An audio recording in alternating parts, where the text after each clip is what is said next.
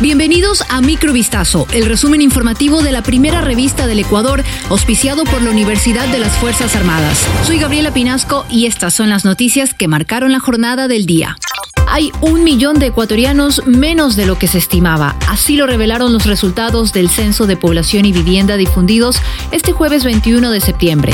El censo, que se realiza cada 10 años y debía realizarse en 2020, pero debido a la pandemia por la COVID-19 se postergó hasta 2022, arrojó que somos un total de 16.938.986 habitantes. No obstante, aquella cifra contradice las proyecciones de 2010 en las que se estimaban 18 millones. Y es que los resultados del censo revelaron una nueva realidad poblacional con un crecimiento a menor ritmo de la población por varios factores demográficos. Uno de los más relevantes es la reducción de la fecundidad en los últimos 12 años. El ex juez Simón Osvaldo GT, que en diciembre pasado dejó en libertad a Daniel Salcedo, fue llamado a juicio por presunto prevaricato. Luego de analizar el anuncio de prueba que sustentó el dictamen de la Fiscalía Provincial de Manabí, el presidente de la Corte Provincial de Justicia de esta provincia llamó al ex magistrado del Cantón Paján.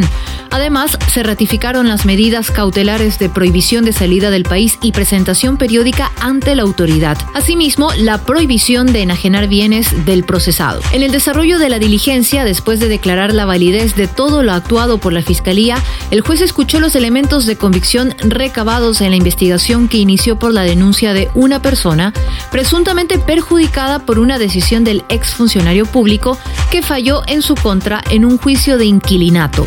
Tras allanamientos y órdenes judiciales, los agentes de la Policía Nacional detuvieron a 19 sujetos presuntamente implicados en el delito de tráfico ilícito de drogas con destino a Centroamérica. Unidades investigativas en coordinación con Homeland Security Investigations y la Embajada de Estados Unidos en Ecuador ejecutaron en Manabí la operación Gran Jericó 34 orientada al tráfico ilícito de cocaína a gran escala desde Ecuador hacia países de Centroamérica con destino final a Estados Unidos. Los 19 detenidos fueron puestos a órdenes de las autoridades junto a los indicios incautados que servirán de sustento para la Administración de Justicia. Entre estos están 5 toneladas de cocaína, 10 vehículos, 9 armas de fuego, cartuchos y más.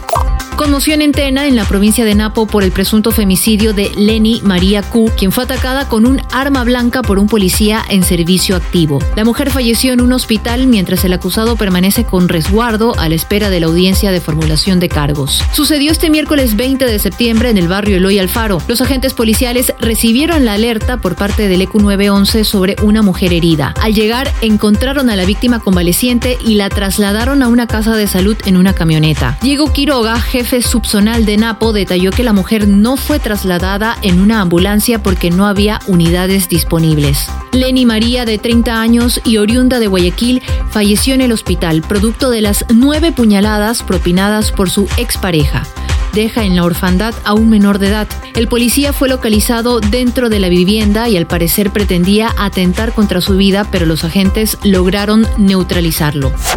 Un insólito acontecimiento ocurrió en India. Un bebé nació con un total de 26 dedos en manos y pies. No obstante, aunque el caso generó una gran conmoción, en el país lo tomaron como una señal divina. La niña nació en el norte de India, tiene 7 dedos en cada mano y 6 dedos en cada pie. Los profesionales médicos dijeron que se presentó con una rara anomalía genética, pero su familia cree que en realidad es la llegada de una diosa hindú. Microvistazo fue auspiciado por la Universidad de las Fuerzas Armadas. Volvemos mañana con más. Sigan pendientes a vistazo.com y a nuestras redes sociales.